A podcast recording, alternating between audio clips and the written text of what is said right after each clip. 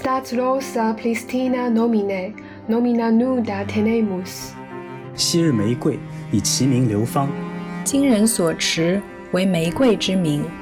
在跳岛 FM 遇见沙伦的玫瑰，跟随我们复旦大学德文系的江林静、法文系的陈杰和英文系的包慧怡，一起拨开历史的烟尘，走入英法德文学的交错小径。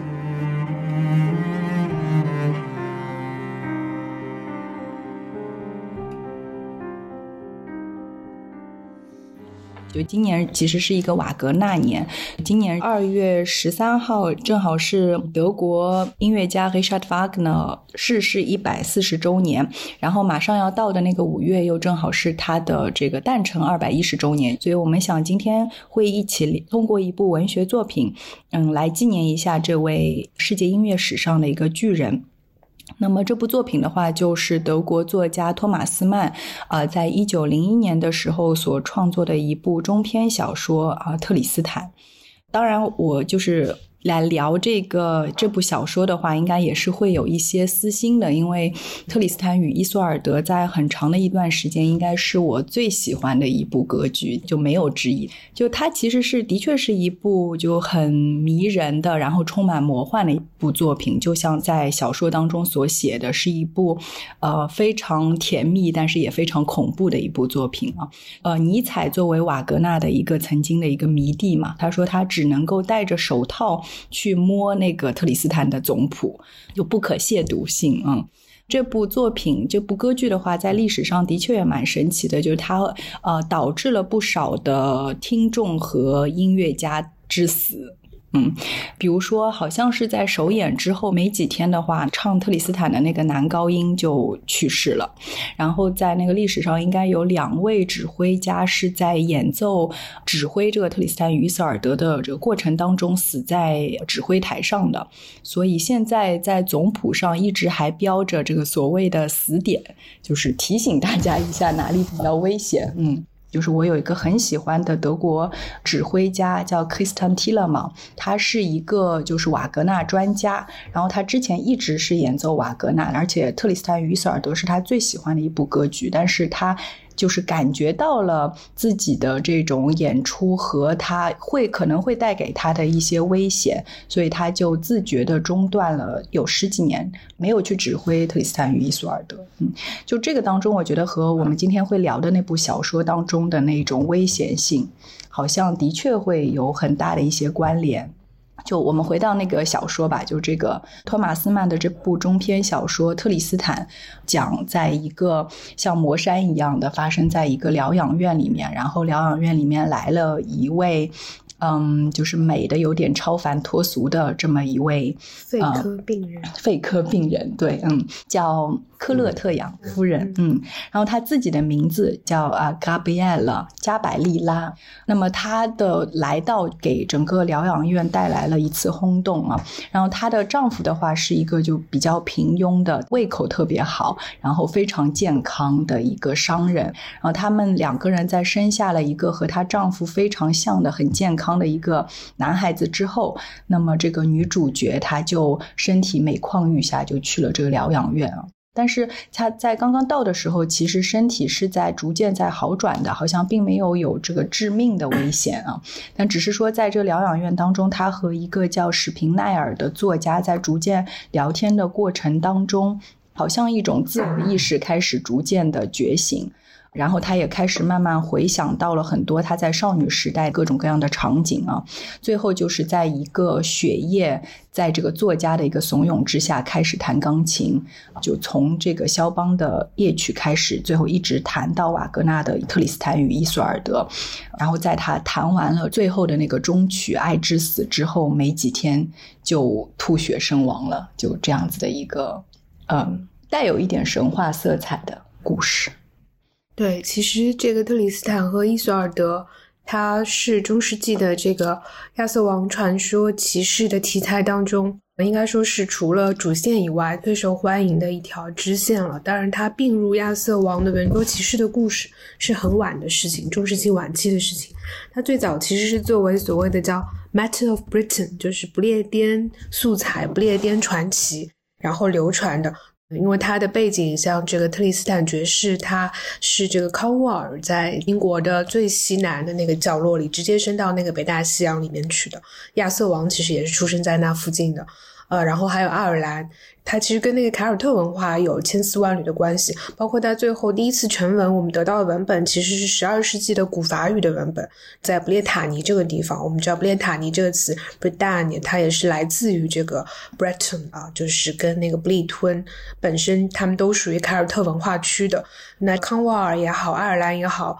这个布列塔尼也好，他们其实都有这个世界边缘冷酷仙境啊，这种特别边缘的一个地方，狂风呼啸的一种地方。然后这些似乎在早期的亚瑟王传奇的素材里面，尤其提供了一种就是超自然的魔幻的一个背景，也经常跟一些暴力啊、悲剧啊，呃和死亡联系在一起。呃，虽然它是一个不列颠这一代的民间故事，但是我们刚刚说了，它呃我们得到的材料一个是。最早的是十二世纪的这个法语的传统，这个人叫不列颠的托马斯啊，Thomas of Britain。虽然他是叫不列颠托马斯，但他是用古法语写的。然后另外一个更加有名的，可能是在欧陆影响比较大的是中古高地德语的一位十二世纪的作家，叫 Gottfried von Strasberg 啊，哥特弗里德，我们就叫他。所以到了十三世纪的以后呢，他又有了一个散文体的，叫散文特里斯坦 （Tristan Pose）。从此以后，他就成为了大流行的一个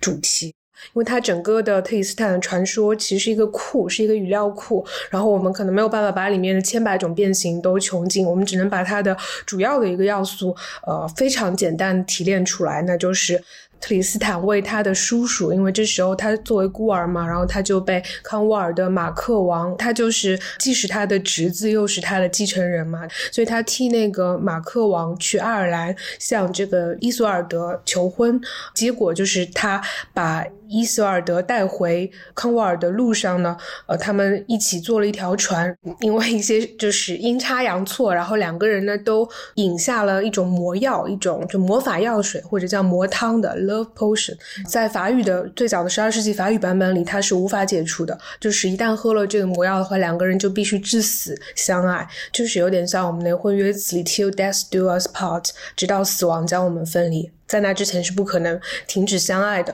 那么他们两个人就过上了非常痛苦的双重生活，因为伊索尔德到了康沃尔就嫁给了特里斯坦的叔叔马克。那么他们没有办法抵抗这个爱情的魔力嘛，然后他们就一直偷偷的幽会啊。就马克王逐渐的就开始有疑心啊，试探他们啊等等。然后最后特里斯坦非常痛苦，他呃就自我放逐。结果是他跟一个另外一个叫伊索尔德的女性结婚了，名字叫白。手伊索尔德就是 Isolde with the white hand，就是他的手特别白吧。反正有一双柔仪也是这个美人的标配。因为我们之前那个主角伊索尔德叫美人伊索尔德，Isolde de la Belle。对，所以呃，然后他当时的就是那个心情就是非常的纠结。他在新婚之夜呢，就发现自己没有办法去和这个白手伊索尔德完成新婚的这个圆房的仪式，于是就变成了一个非常痛苦的一个四角关系。就每个人都和自己不爱的人，也不可能接受的呃人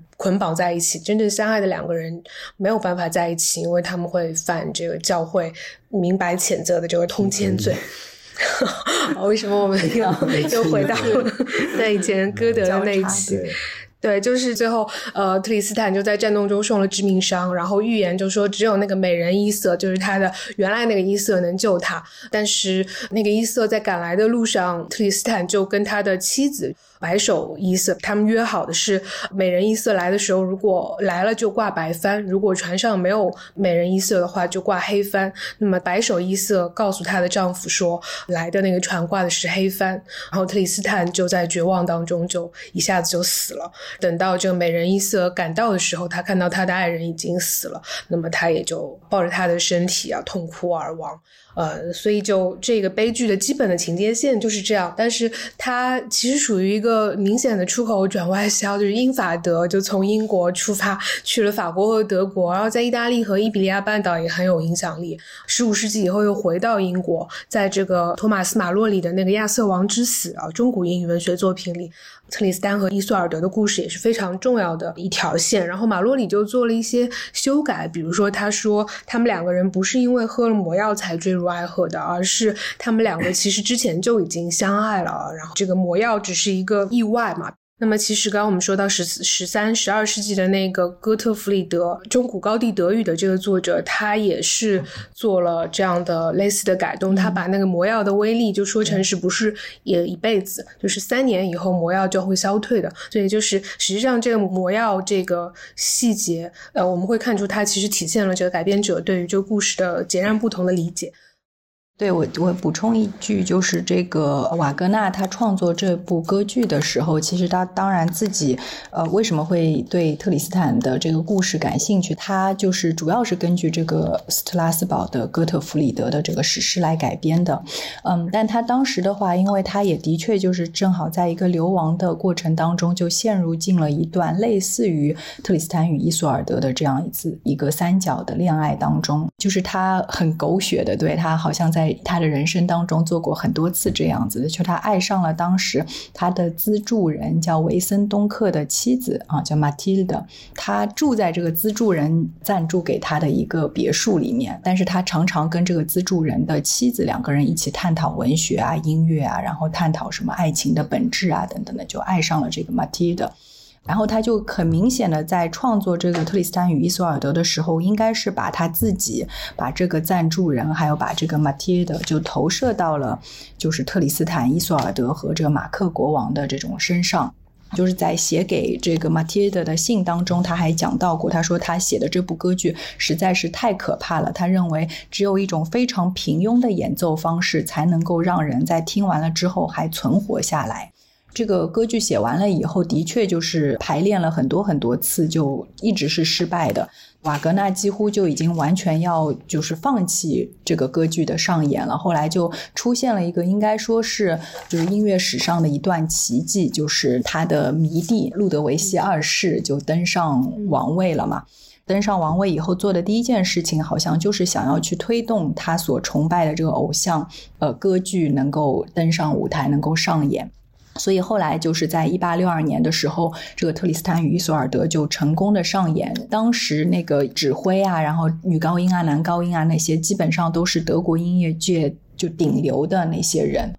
嗯，总之反正这个事情就这样过去了。他当时的那个指挥的名字，就首演的时候的指挥的名字叫彪罗，然后这个彪罗的妻子就是李斯特的女儿。科西玛，大家都知道那个很很狗血的故事。对，这个彪洛正在带领着一群人在排练他的《特里斯坦与伊索尔德》的时候，瓦格纳又一次让他的贵人又戴上了绿帽子，就他和这个科西玛开始了一段恋情，甚至是呃，在就《特里斯坦与伊索尔德》首演的时候，他们两个人之间的第一个女儿就出生了。对贵圈，贵圈真乱。他们给这个女儿取了一个名字叫伊泽尔德，就伊索尔德。对，然后当然了，后面因为他们嗯。你说很长时间以后有情人终成眷属，对吧？所以这段话可能后来又被改写了，但当时来看的话，这绝对的是是一个就背叛者这样的故事。嗯，那当然了，就在那个我们今天主要要讲的那托马斯曼的小说当中，我们虽然也能够找到一些相对应的镜像，好像这里面有一些人物会相对应歌剧当中或者说这个神话故事当中的人物，但是可能更多的还是他们会具有一定。的讽刺性，对，就刚才林静讲到镜像这个问题，因为我觉得，如果说托马斯曼他起给这个自己的这个短篇小说起名叫做《特里斯坦》的话，显然他是想让大家知道他跟原来的中世纪版本的那个惊天动地的爱情故事之间的这样的某种关联。但这种关联，如果用镜像来来形容的话，可能就是哈哈镜像了。嗯，就是他有一种就是有意识的这样的一种扭曲的成分在里面。然后这种扭曲，如果说我们去揣测他的一个创作的想法的话，也许他是想要讽刺。尤其是讽刺这种带有浓重的浪漫主义色彩的这样的一个主角。嗯，当然了，我我们可能要说明一下，就是在托马斯曼的这个小说版本里面，男主角在小说当中他叫做史皮奈尔，他的身份是一个作家，至少他自己是像别人这么来介绍自己。写过一本书，写过一本书，然后也也没什么人了解他，然后也不怎么出名。那么他一直还是以作家来自居的。那么就是说，有意思的是，这个作家其实。他在疗养院里面虽然待的时间很久，但我记得好像就是说他跟所有人都是很疏离的。嗯，他似乎好像这个疗养院里面，虽然疗养院是一个对他来说非常重要的地方，但是好像他是没有办法离开这个地方。一方面他是没办法离开这个地方，另一方面他又跟这疗养院里面每一个个体都是保保持了一个巨大的一个疏离。他是一个边缘人，他在一个他无法离开的地方是一个边缘的状态。那么这种边缘的选择或者疏离的选择，好像是他的一个主动的一个选择，就是说他似乎觉得这块地方没有一个人值得引起他的任何的情感或者就是知识上的这样一种投射。那直到打破这层僵局的女主角的出现，也就是说对应了神话当中的伊索尔德的嗯加百利拉啊，加百利也是科勒特扬夫人啊，她的出现，她的到来，她的到来好像改变了这一切。然后从她的出现之后，我们的这位作家史皮奈尔他就变得特别的。热情，当然，他的热情仅仅是导向他那个新的病友的这唯一一个人。那我觉得就是说，这两个人男女主角虽然好像在形式上他是对应了神话当中的特里斯坦和伊索尔德，但非常明显的一点，我们在这个当中我们能看到史皮奈尔他对于加百利拉的巨大的热情。嗯，但这种热情绝对不是爱情。呃，这是这是一个最大的一个一个不同，对于神话的一个某种意义上有意识的背叛。我其实想想那个找书中的一段，他的这个表现其实恰恰是加百利拉的丈夫和她之间两个人对于加百利拉的死所体现出来的完全不同的一个反应。嗯，他在那里面就是说，我们知道前一幕刚刚是加百利拉他吐血身亡了，然后呢，在得知这个消息之前。科勒特扬先生，也就是加百利拉的先生，平庸的商人，他呢正好是在跟呃我们的作家史皮奈尔之间在吵架啊，然后呢听到自己的妻子已经死了，然后他马上就赶过去，得知他妻子死讯之后，他的反应是非常的一个人性化的一种悲伤的反应。书里面是这么描写的：他突然叫道，眼眶里噙满泪水，可以看出好像有一股温柔、善良、诚恳。而富于人性的感情从他身上爆发出来，啊，这讲的是那个书中一直以来被视为是很平庸的这个商人丈夫，但他在妻子死了之后，他有一种极富人性的感情从他身上很自然的流露出来了，说明他是一个人。但是你会发现，史皮奈尔先生的反应完全相反，他那种冷漠让我觉得非常可怕。史皮奈尔是什么反应呢？史皮奈尔先生还站在原处，注视着敞开的房门，在科勒特扬先生。这场突然中断的访问期间，他就站在那儿。过了好久，他终于向前移动了几步，向远处提听，但到处都寂静无声。于是他关上门，回到屋里。他照了照镜子，走到写字台旁，从抽屉里拿出一个小酒瓶和酒杯，拨了一点白兰地。为此，任何人都不该责备他。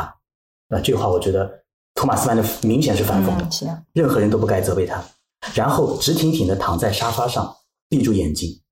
上半扇窗子开着，窗外。爱因弗里德的花园里，鸟儿在鸣唱，而在它们婉转活泼的细小声音里，整个春天都微妙、充分地流露出来。这段环境描写完完全全地背离了悲伤的这个加百利拉死去的这个结局，而这段环境描写似乎就是完完全全的为史皮奈尔这个完全脱离于现实的悲伤这样的一个人物所设计的。在史皮奈尔的世界里面。春天正在微妙、充分的流露出来，而唯一让他感到愤愤不平、唯一让他感到耿耿于怀的，竟然不是那个他投射了如此大的热情的这位加百利拉的死，而是什么呢？书里面的原话是：史平奈尔先生低声自言自语说：“不可逃避的植物。”而他低声喃喃自语的这句“不可逃避的植物”，是他写给。就指责科勒特扬先生配不上加百利拉的那封控诉信里面所用的一个短语，而这个短语就跟他那封信里面的其他许多短语一样，被科勒特扬先生在引用的时候说错了。他对于科勒特扬先生对他信中的原话的这种引用的口误表示耿耿于怀，而与此同时，他投注了如此大热情的那位女子加百利拉，似乎是对应着神话当中的那个。伊索尔德的那位女性，在他看来仿佛不存在一样。嗯，然后托马斯曼非常的讽刺，因为他在下一段里面，托马斯曼用了一个旁白的方式来说到。他说：“安静下来，集中思想是不可能的，似乎好像有什么东西在干扰他的心绪。谁受得了这样粗暴的待遇？似乎对于史皮奈尔来说，最粗暴的待遇就是他所写的原文在另外一个人的转述当中被扭曲了，嗯，被说错了，而不是那个看似他应该爱上的那位天才一般的，在他的想象当中应该戴着金色的小王冠的那位女神，她的历史。由始至终，他从来就只是一个幻想，就只是他自己要为自己编织的那场幻梦当中必不可少的那个女主角，而不是现实当中的一个活生生的人。这，我觉得在最后这个结尾的时候，托马斯曼很好的在这两位男性角色中间找到了一个平衡。打着理想主义的旗号的失败者和一个自私的人，是一件多么可怕的事情。他甚至不如一个平庸的商人，他在生命。和死亡之际流露出来的那些最富人性的，也最自然的一些情感，就是眼泪。嗯，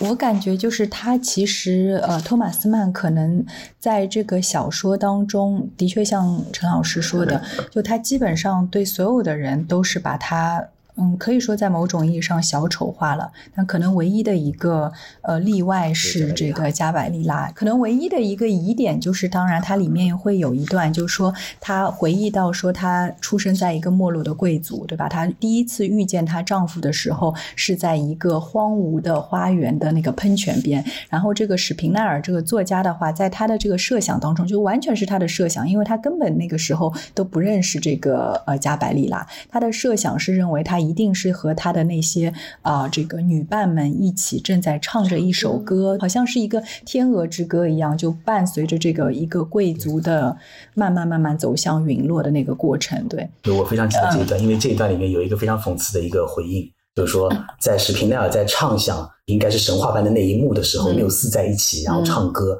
的时候，他问。加百利来，你在做什么？当时在做什么？他说我在打毛线。对对对，然后非常失望。对，然后后来你呃，就他在跟呃他的先生科勒特扬先生的那个吵架的那段时话当中，那科勒特扬先生回答说，他那个时候他说他在织毛线，而且他们正在讨论的是呃什么煎土豆的烧法。对，就非常。庸常的，非常庸常的那个日常，所以其实当然，它里面呃，托马斯曼也没有说那个时候他到底是在做什么，这个就是成为了一个疑点嘛。对，自己的版本。对对对，是。但我觉得，就说的确像陈老师说的，就啊，这个呃，史平奈尔他说他到这个疗养院当中，他是为了风格。对，嗯，我我当时读到这个，我忍不住笑了。嗯，对对对，我也是。他说：“你你以为我我其实只需要一些电疗，就是我其实没没得什么病。”我老早就可以走了，对我老早就可以走了，但是为什么要留在这里呢？我为了风格，就就我觉得很很难很难忍住不笑。为了田野调查。就 为了素材，他的风格早已经就是，而且超越了这个意义。而且我我不知道你刚才提到过，就是说他在这个他所谓的庸常的，就他他认为他自己是一个特别抵抗那个庸常世界的这样一个人，对。但是其实托马斯曼在小说当中也讽刺他，就是他常常说自己把自己关在那个房间里面写信啊等等，但是说他几乎从来不收到回信的。就他其实，在他自己的那个文字的精神的世界当中，也是。是一个无人问津的一个孤独的人，对，嗯，就甚至我们可以在就你刚才读的最后的那段当中，我们能够看到他的那种自我审美的那种膨胀，就完全成为了一个自私自利的一个人。是的，嗯，这就是我觉得对对于他这个人物最大的保留。嗯，而且就是他的名字里面，他其实托马斯曼一开始说他的名字好像是一种宝石的名字，后来他在后文告诉我们是尖晶石，对，spinel，这这个东西，这种石头它是透半。半透明的，但是其实这个寓意也是像它只能够反射他人灵魂当中的呃。光或者他人对美的追寻，也就是最后他引导在那个致命的血液，他引导这个加百列拉演奏出他的生命当中的最美的一个音乐啊，当然随随后导致了他的死亡。但是这个尖晶石作为一种折射的介体，它自己本身是不发光的，或者它本身也没有能力去发光，所以它是一种克尔凯郭尔意义上的一种勾引家，就是勾引家日记的那种勾引家。嗯，他就是其实是他作为一个特里斯坦。它明显是不合格的，它没有任何这个身体力行的直接的一个行动在里面，而且它也没有任何对于具体个人的爱，它的这个爱全部都是献给了一种理念，就是或者我们说是一种风格。其实它这个书的呃。构造一开始特别就像一个小规模的魔山，它都是一个在肺病肺科医院里面嘛，就是这种是密室主题的，就特别适合阿加莎克里斯蒂啊，然后无人生还什么的。那但是它这种风景优美的地方的肺科医院，它是一个既既封闭又向外部敞开的，然后它是处在世界的缝隙间的，处在正常人、健康人，因为时不时会有他们的家属来拜访，以及有人会死去，然后这群病人是处在所谓的常人跟。幽灵或者死去的人的一个夹缝当中生存的人，我觉得这个设定也是一个非常托马斯曼就一直在重现的一个一个设定。然后对，就是其实因为肺病这个意象本身，它 古今中外，它其实是一个跟浪漫主义联系在一起的一个天才病，而且是一个极度个人主义的病。就我们知道的雪莱啊、拜伦啊那些那个时代，嗯，对，这个菜名可以一直报下去，英法德里的。肺科病人，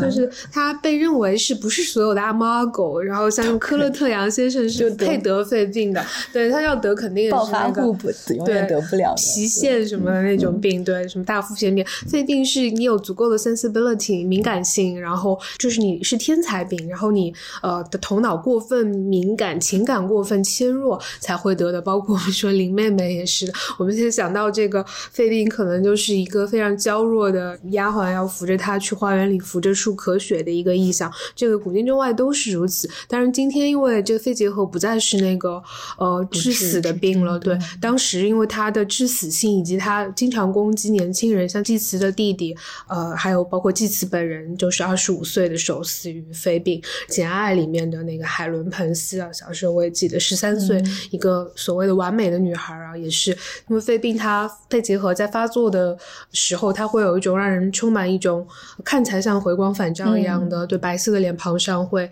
呃燃燃红啊，像是天使一样的容颜啊，但是往往这个就是他第二天就要死去的一个前兆了。那么我们会看到这一位肺科病人，我们这篇特里斯坦里的这个加百列拉也是这样的。其实那个在血液里的他拼上全部性命的那个弹奏，就是他的最后的一个回光返照的一个高潮。对。就这种能量的喷涌，最后带来的是一种自我的毁灭。嗯，对。而且我始终就是觉得他并不是完全自知，他不是一个，他从来没有觉得自己是艺术家。只有那个，只有那个史平纳尔天天觉得自己把这个作家挂在嘴边。加百列拉本人，他弹出了那么美妙的曲调，可是他自己是一种半懵懂的一个奉献。他有一开始是非常怀疑的，跟那个史平纳尔，他拒绝好几次拒绝弹，他说他不想弹。而且都是小女孩的时候谈过，现在肯定也不行了。包括他问出了一句说：“那呃，如果我这谈了会对我身体有害处呢？”然后史平奈尔就也没有放过他，继续说：“啊，如果你真的这样觉得对你有害处的话，那你就不谈。但是曾经呃你在童年的时候，对小王冠，对你头上戴着一顶小王冠，那那个时候你也没有爱惜你的健康，你依然跟着你现在这个丈夫离开了你童年时代的呃那那个时候你并没有呃关心你的。”身体，然后当然，这这个话就是实际上表面上情节上是让加百列拉就反而就孤注一掷了。他觉得他要拿回童年那顶王冠呢，或者是在那样的一个蛊惑下，他发生了一个呃没有办法诉诸于语言的巨大的内心的觉醒。呃，然后所以他确实就去呃一开始说只弹一首曲子的，结果弹了不停的在弹，一直弹到特里斯坦结束，弹到所有的人都回来。不过我觉得可能说，就是这个特里斯坦这段音乐本身的那种魔性也在那里，因为，呃，他刚开始的时候，就像这个呃会议说的，他是很还是比较理性的，对。而且我们看到，就他在这里面，虽然他说是一个肺科病人的一个形象，他是属于一个比较敏感的、柔弱的这样一个形象，但是她对她先生在刚开始的时候，还有她的孩子表现出来的爱，我觉得也是非常真实的。就托马斯曼肯定是没有把她说塑造成。一个她当时就是选择了这样一个商人，就是允许自己进入到一个庸常的丑恶的生活当中的这样一个庸俗的女孩，而是她好像带有一种这种柔弱的生命对那种很简单的健康有力的生命的一种向往。对，所以她展现出来就是对这个丈夫的爱和对孩子的爱，尤其都是非常真实的。嗯，对。但是她所以刚开始的时候，我们看到就她说啊，我的医生啊严令禁止。我弹钢琴啊，怎么怎么，她就不愿意去触碰那个钢琴嘛，但是就是在这个史平奈尔的一个像死亡使者一样的那种催促下面，从肖邦开始弹起。但我觉得，就是我们看那个托马斯曼的描述的时候，当他触碰到瓦格纳的这个谱子的时候，然后从第一幕开始。像是着了魔一样的，就慢慢慢慢开始自己自愿的欲罢不能的开始要弹第二幕，然后到最第三幕的时候，他好像中间有描述到，就是说整个房间都是寂静的，如同像回到了曾经的那个少女一样的那个他，对，就是不自觉的开始翻到了最后一幕去弹那个终曲，嗯，就是讲到他弹完了以后，我记得有一幕他说这个史平纳尔先生跑到一个距离这个女主角大概二。二十步左右的一个地方跪下来，就他完全是一个对艺术的一种膜拜，他没有，的确是没有对一个个人女性的任何的这种情感。嗯，对，嗯，然后还有就是讲到那个肺科病人，那个桑塔格在疾病的隐喻当中，他好像也讲那个肺科病人嘛，对，对比那个癌症，对比癌症，对，因为肺在人的。呃，上身嘛，就离什么心脏啊、脑子啊比较近，所以总体上好像大家都会认为它和就是下半身的病相比的话，更加精神化，然后更加。让人空灵嘛，而且它是一种燃烧性的病，就的确可能得肺科的这个肺痨的这种人的话，他呃会有发烧啊之类的，所以他在似乎是一种慢慢消耗自己，慢慢就是燃烧自己，把那个世俗的肉体给燃烧殆尽了之后，剩下的就成了一个慢慢走向进化的那个空灵的灵魂那样。对，所以可能就变成了是一个天才式的、带有一种理想主义色彩的一种疾病。对，不过这个肺科病的这个隐喻可能在今天就有点转变了，但是大家有兴趣可以，谁都得了的。对，本来它是一个非常个人主义的病啊，然后跟孱弱的美感联系在一起，可是它今天更多可能和集体主义、和瘟疫、和那个不可逃避的那种。呃，总之，我觉得这个肺科病的隐喻在我们这个时代已经彻底被改写了。嗯，呃，这个可能是题外话了。但是，其实刚才林静也谈到，就是那个爱之死，就最后他们弹的那个曲子，其实特别像是那个原始的特里斯坦神话里的那个爱情的一个魔药。就是他一开始可能是不是自知自觉去去饮下的，但是一旦开始，就他对创造美这件事情本身的一个不可抵御的一个吸引力，他是不是就有一种魔性在里面啊？然后，而且一旦真正的艺术家在受到这种诱惑，一旦走出第一步以后，他就不可能停止下来，他必须要完成这种这自我献祭。其实这个中篇小说其实不太长，它其实也讨论了很多问题，它其实也有对艺术和艺术家之间的关系。我觉得它某种意义上也是一种原小说，就讨论这个创作这件事情本身，艺术家如何在这个走到。最危险的一个地方的时候，他的这个自我保全的理智到底要不要去倾听这样的一个声音？那么我们显然看到，在他笔下最接近真正艺术家的这个加百列拉这里，他忽视了那些声音。我觉得这是一个托马斯曼一直在考虑问题。他其实，在《死于威尼斯》啊，还有其他的一些小说里面，都会涉及到这个问题。嗯，会议刚才讲到的那个魔，就是在小说当中的话，可能爱之死像是一个魔汤，但不是爱情的魔汤，是死亡的魔汤。死亡和美，对，死亡和美的魔汤，就他在这个意义上，他在那个时刻选择了美，选择了就是为美献身，或者但是同时也是就走向了死亡。但是，比如说在瓦格纳的歌剧当中，托马斯曼其实自己，因为他非常非常喜欢瓦格纳嘛，所以他其实还做过几次关于瓦格纳的，像是产读啊，或者说讲座啊之类的。然后他在关于瓦格纳的这个特里斯坦与伊索尔德的时候，他其实讲过，他其实认为这个魔汤的话带有一定的那个心理学和呃神话结合的这个元素。就他认为，在瓦格纳那里的话，的确两个人在之前就已经爱上了，只不过说他们在喝了。以为是死亡，其实是爱情的魔汤的这一个神迹迹事迹之后的话，他们的心灵就摆脱了任何的这个道德的束缚，终于就可以相拥。在某种意义上来说，这个爱情的魔汤像是一种安慰剂一样嘛。那么他认为，就是说，在瓦格纳那边的话，这个到底是一个真正的爱情的魔药，还是一个死亡之药，还是就有可能只是白水，但是就产生了这样子的一个奇迹。但是在托马斯曼的这个特里斯坦当中，显然我们就发现，造成这样的他走向一个死亡的，当然有史平奈尔最初的一个。带领引引诱对，但是真正的就是说，嗯，好像成为一种发酵剂的那个酵母，的确就是音乐本身，就是特特里斯坦与伊索尔德的那个音乐本身。嗯，托马斯曼可能在这个里面也是构成了一定的一种，就一方面他表达出了对瓦格纳的那种崇拜，但一方面他也去警醒瓦格纳的这种音乐有可能带来的那种危险性。瓦格纳的音乐，它可能背后所代表的那种，也许是托马斯曼他本身对于就像刚刚会议提到的，就是对于艺术本身的这样的一个思考，就像一些个一个原意义上的这样的一个作品，就是他对于艺术到底会对现实的世界会产生一个什么样的影响？因为通常我们会讲正向的这一面，正向的这一面其实简单的来说就是用所谓的进化来去来去表述它，就是荡涤人的心灵。书里面就就托马斯曼的这个小说里面，其实史皮奈尔他一开始就提到这一点。就刚才我们不是说李静，你不是提到他一开场说，我为什么我其实早就可以走了，我为什么留在这里是为了风格嘛？我说为了风格那里很好笑。然后呢，其实呃他在说完这个为了风格之后，他后来有也有一个延伸的一个解释。他说，因为这这个地方它有一种明朗和坚实，他说这种明朗和坚实，这种冷酷的朴素和拘谨的严峻，给我力量和尊严。夫人，毫无疑问，它最终会使我得到内心的轻敌和复苏。就它里面其实用的用的语言，我不知道德语对应的是什么词，但其实非常类似于非常类似于就是接近进化这样的一个含义。就尤其轻敌，它这个翻译，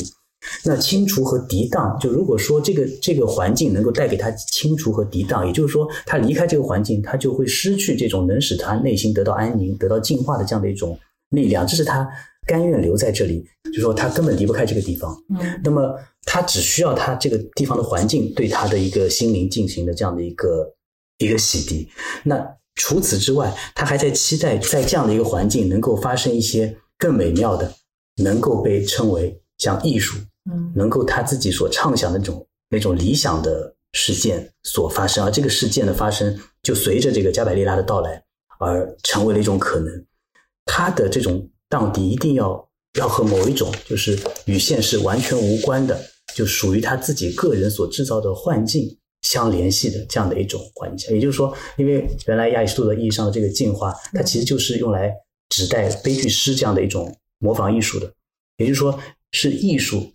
或者说是虚假的东西来完成一个真实的人的内心的抵挡。好，那么如果说一个真实的人内心的力量需要靠虚假的东西来完成，需要靠幻觉来完成，那么谁来为你提供这个幻觉？艺术是这个幻觉的来源，艺术为你提供了这样的一个幻觉。那么对于史平奈尔这样的一个平庸的作家来说，他没有办法自己创造一个让他自己自我升华、自我荡涤的这样的一种作品，那最后就变成他就变成那个可怕的死亡使者，他就变成了那个去让身边的被他所定位、被他所盯上的这样的一个生来就为艺术而生的人。来为他实现这一点，这就是他的一切的自私的根源。嗯，就是他期待艺术来给他带来一种内心的升华，但他自己无法实现。他是一个完全没有生命力的人，对他是一个完全没有现实生命力的人，而且他他对于现实生命力似乎也毫不在意，所以他不跟任何病有有有任何交往，因为他不认为肉身的病是需要治的，他可能更加渴望的是一种一种精神层面的这样的一个一个焕发吧。他所以这样就是引导献祭他人，但真正的艺术家是自我自我献祭。对的，我觉得“献祭”这个词用的特别好，就是说刚才那个林健提到那一段，就是那个细节，就当他谈到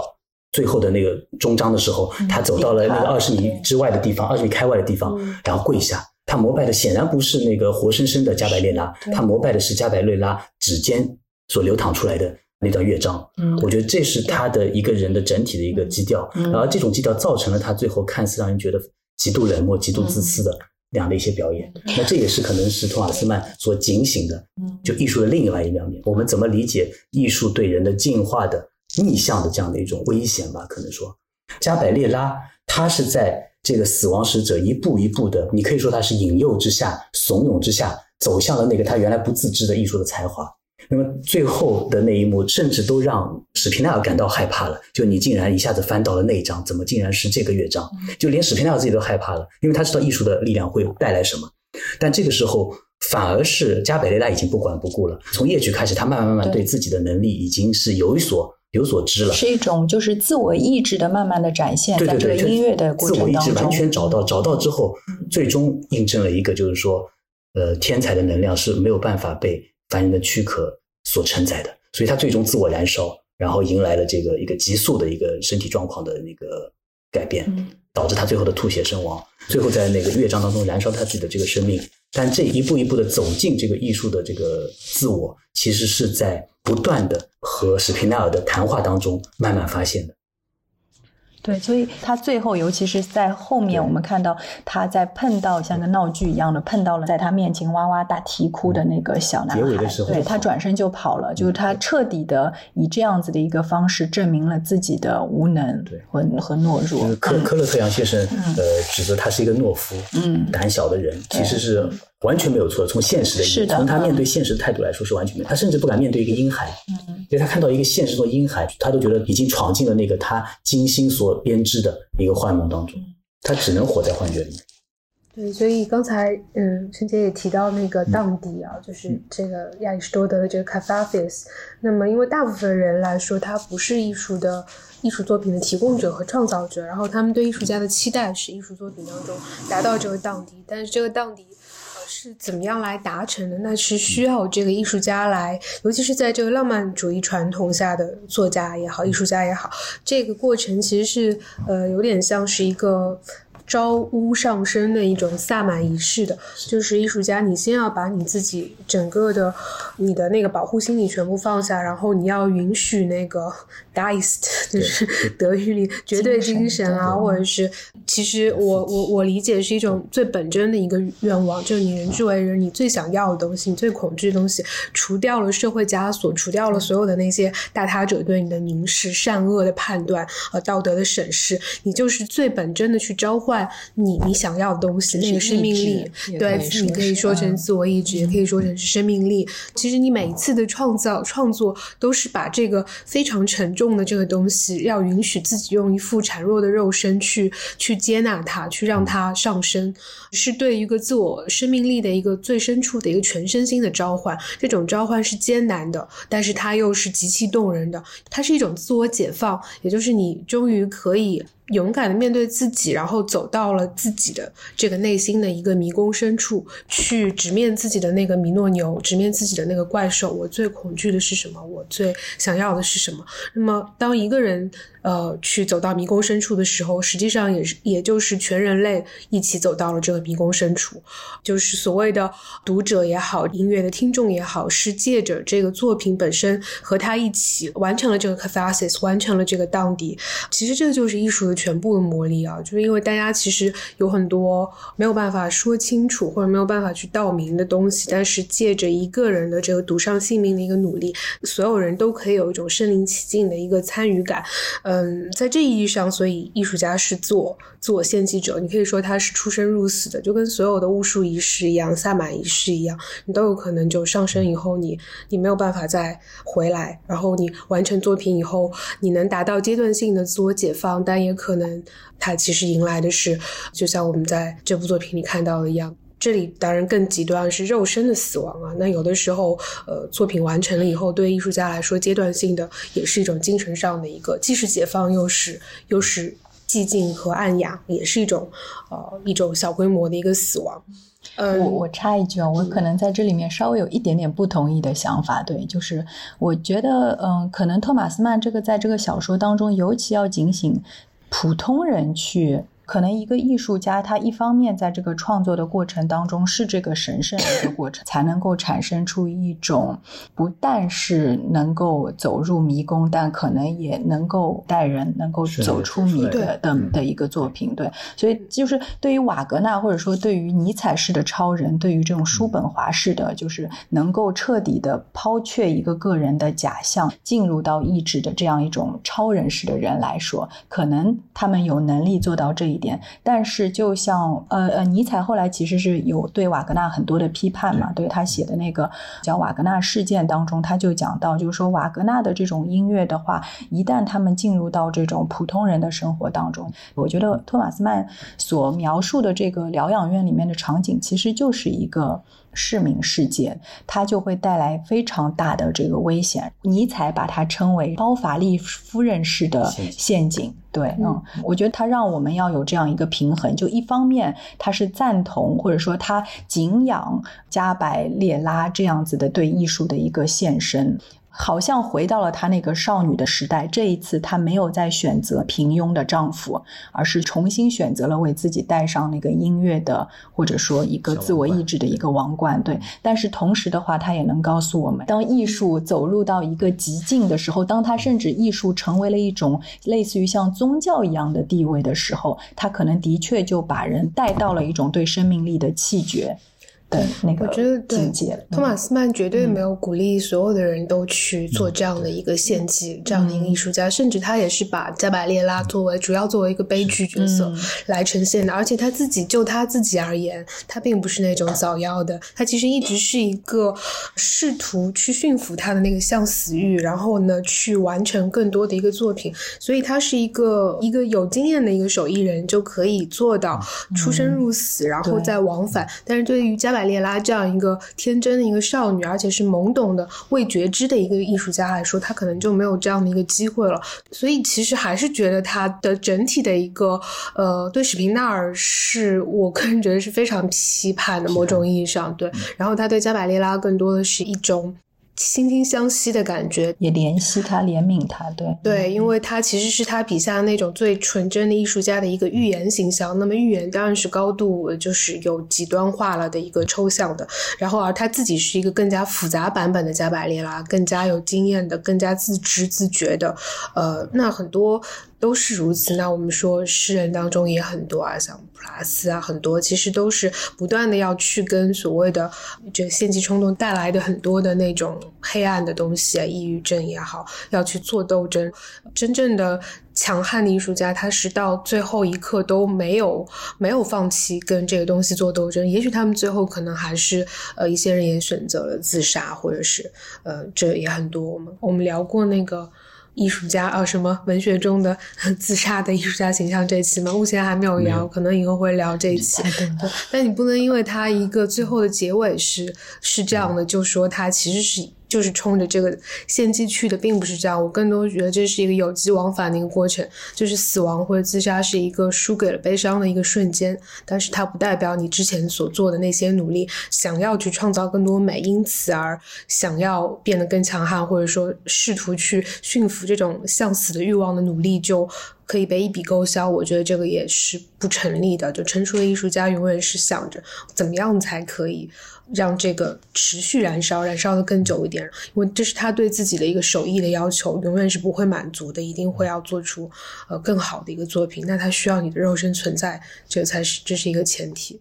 嗯，就是可能对这部作品当中，除了对人的话，他也会对整个浪漫主义。有一定的一个反思。我们说，对于艺术的反思，其实对于浪漫主义式的某种艺术的反思。对啊，就这种需要需要耗尽，就需要被附体，需要彻底自我燃烧，呃，需要在这种毁灭当中成就自己的这种典型的浪漫主义的艺术观的这样一种反思，并不是一切意义上的艺术观。尤其是当呃，刚才会议我我特别赞同，就是说你你刚刚说到托马斯曼其实是一个更为复杂版本的呃加百列拉。那事实上就是这样子。当托马斯曼能够以这样的一种冷静的眼光来审视瓦格纳的歌剧，对于瓦格纳保持极度的这个崇拜之余，还能够来清醒的反思瓦格纳身上的浪漫主义的色彩，然后用一种后浪漫主义时期的一种冷峻去看待它。那我觉得这就是说明，其实他的艺术观。他自己本身的创作观和浪漫主义式的，就瓦格纳歌剧里面所呈现出来的那种至死方休的、出生入死的这样的一种艺术观来说，其实是有一个，已经是有一个进阶了。嗯，我不知道可不可以说成进阶，就是说至少他可以找到一种保全肉身和艺术献祭之间的一种平衡。他他可其实他也不是早夭的，对吧？我刚他活了多少岁？好像七十几岁，对吧？这算算这个是他很早的作品了。他获那个诺贝尔文学奖是布登布洛克一家嘛，就差不多在写布登布洛克的之前就已经就非常年轻的时候的作品了。他很早期很早期其实就对瓦格纳还是带有一种反思在里面的。对，嗯，我觉得托马斯曼身上有很多的浪漫性的，就他其实也是一个实实足足的一个十九世纪的延续者，一个继承人。对，但去死于威尼斯。对啊，是对这些，但当然后来因为经历了整个纳粹嘛，所以他后来有一些像是晚期的那些作品，《浮士德博士》啊这些当中，会对整个集权的反思会会更多。你把艺术宗教化，将艺术以一种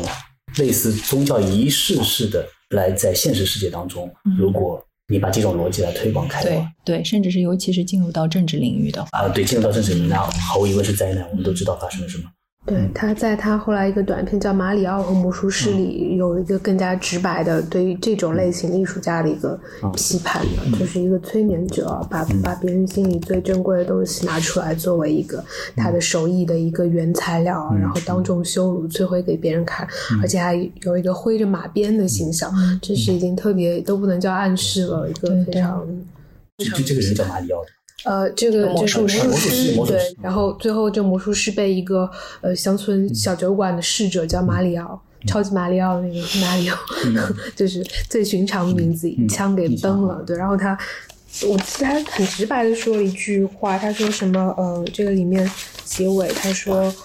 我我觉得这是他非常直白的批判，就是多么阴森的对多么阴森的结局。可是，在过去和现在，我都不能不觉得这就是一个解救人的结局，就是这纳粹式的艺术最后。我他这个马里奥是一九三零年写的嘛，然后我们刚才读的是零一年写的，就三零年其实对三零年，不过他也也已经是非常有那个前瞻性了，嗯，就在纳粹上台之前嘛就已经。但我感觉在那个特里斯坦当中，其实他也已经稍微考虑了一些这些问题。就刚才说到特里斯坦是他相对早期的作品嘛，但其实相对早期的特里斯坦里面，我不知道是不是同时期的都有这样的一个影色彩，但是特里斯坦其实已经表已经能体现出他对于浪漫主义的。一种政治化或者是现实化的足够的警惕了，不然的话他不可能塑造史皮奈尔这样的角色。就如果是按照刚才那个会议刚才讲的话，魔术师这个人就相当于是史皮奈尔变成了一个有生命力的人，就是把史皮奈尔和科勒特扬。两个人结合在一起，那就是魔术师，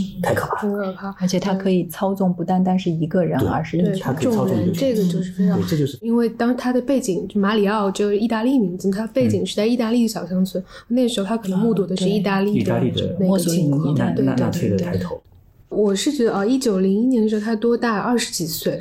它里面的文字风格有一些是非常诗化，也非常跟那个夜晚的赞颂啊。比如说我当时划的，他说谁谁曾眷恋的窥探过死亡之夜和他那甜蜜的奥秘？他在白昼的虚妄中，就只会剩下一个渴望，渴望那神圣的夜，那永恒真实融合一切的夜。它里面有很多类似于这样的一个表述，啊我们可不可以说托马斯曼是一个拜夜教的 类型呢？因为他很多的作品里都对。和夜夜晚联系在一起，这一点倒是很浪漫主义。对对对，就是诺瓦利斯的那种夜颂的，对，就是这个当中，就他们那个弹钢琴的那个夜晚，我也是个夜晚嘛，对吧？他特别还讲到了，就史平奈尔先生必须要把蜡烛先点上去，然后让他能够看到那个谱子。对，嗯，就这里面那个这种颓废的意象，那种 f o n d e s i e c l e 的意象太多了，包括他所设想的那个花园一定是一个荒草丛生的，对，嗯。是巧合的是，当时正好是这样的一个古堡，就是他长大的地方。哦，也是一个对对，布莱梅的那个那那个古堡，也是几个世纪流传下来的。到他父亲那一代，嗯，呃，就已经是等于说荒芜了，有点有点败落了。这可能和托马斯曼他自己家庭的这种，就我感觉像布敦布洛克啊当中，对吧？就有很多都是这种一个家族的没落，就是在。的确，像他，好像在书里面，他在这个小说当中也说了，就当一个家族他在没落的时候，似乎总要以音乐的形式跳出来一个，像是作为这个家族的没落的最终的章曲、终曲一般。好像在布登布洛克一家当中也出现过，就是特里斯坦与伊索尔德，而且我记得那个很神奇。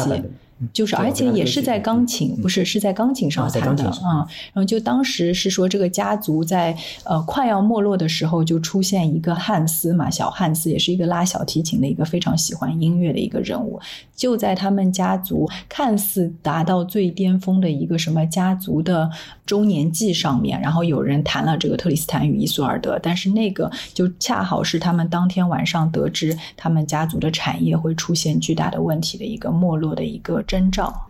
所以就是演绎那个特里斯坦，我不知道他的电影版，呃，有电影版的，但是可能没有他那个死于 死于威尼斯电影版那么有名的那种，对的，对的，没有遇到维斯康蒂。但是想想维斯康蒂真的是他的太大的指引，因为维斯康蒂自己也是一个意大利摩洛贵族出身的艺术家，然后他拍的那个死于威尼斯那个笔下的那种威尼斯本身作为一个。垂死的一个一个意象，永远在发着高热，但是又有极大的白日梦的美的气氛，那样一个美少年。啊，包括他拍的呃另外一部就是，当然不是托马斯曼写的，是那个四个小时的那个豹，对我最喜欢，我也最喜欢豹，对对对，兰佩杜萨的豹啊，然后还有那个北斗七星啊，托斯托耶夫斯基的白夜啊等等，他的改编的版本就是带着一股浓浓的，就是维斯康蒂的一个烙印，就是所以非常喜欢维斯康蒂的这些电影。无论是彩色的还是黑白的，斯威尼斯是彩色的嘛？嗯，就是觉得非常可惜，就看没有看到他改编特特里斯坦。对，但是就是觉得这个故事其实也非常适合有维斯康蒂来。哎，如果可以点，如果可以点菜的话 维斯康蒂还是就是要纯正的悲剧，对吧？这个因为对托马斯曼自己都说，他说这个是一个 burlesque。就是一个闹剧，一个闹剧，对，嗯，我们今天好像可以尝试着最后它燃烧的时候的最后那段华彩乐段啊，就是 Lips Told 的 Lips Told，对，我们可以一起来欣赏一下这一段华格纳。对，因为我觉得如果说大家完全没有听过音乐，只是读文本的话，可能会欠缺很多。托马斯曼在小说当中有一段，呃，用文字的方式去描述音乐，非常精彩的这一段，所以我们可以啊把这段文字和音乐就是结合在一起，来来结束我们今天的这个播客。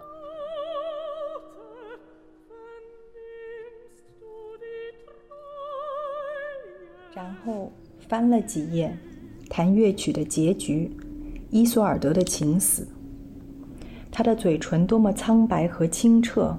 眼角的阴影多么深沉，在仿佛透明的眉头上，那根淡蓝的小血管越来越明显的突出，紧张疲惫，令人不安。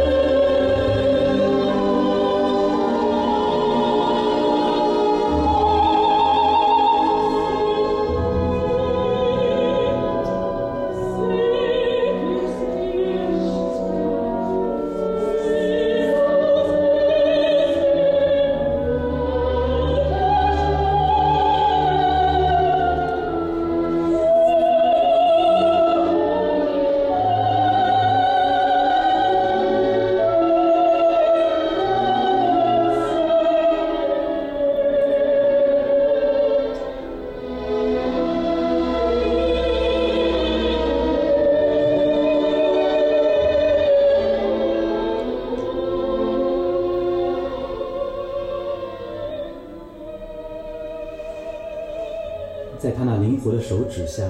乐曲发展到前所未有的高潮，突然被简直肆无忌惮的坠落音切断，仿佛一个人立脚的根基滑去，或者沉入崇高欲望的深渊中似的。一股洋溢着解放和满足的情绪涌了进来，反复出现，发出心满意足的震耳欲聋的怒涛声，贪婪的一再重复，接着潮水般的退下去，似乎精疲力尽。了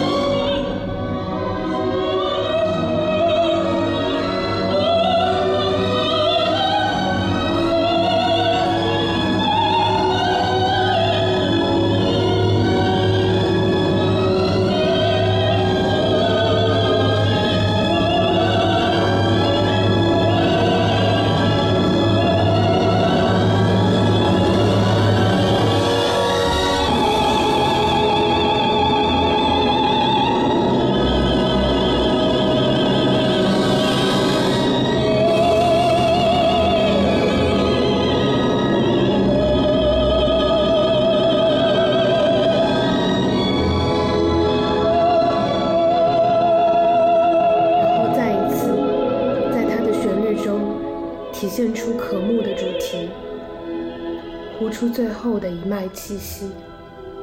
死去，消逝，飘散，深深的寂静。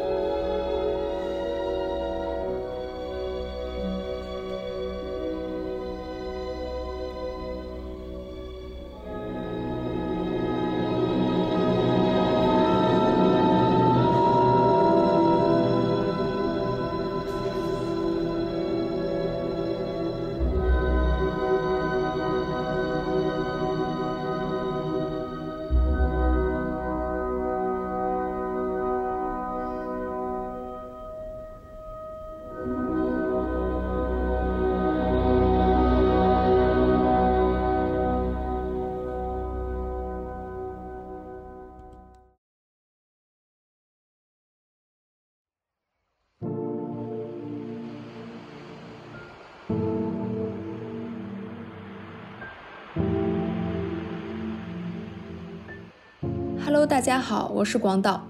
今天想为大家介绍一家来自上海的独立书店——衡山合集。衡山合集是我每天上下班都会路过的地方，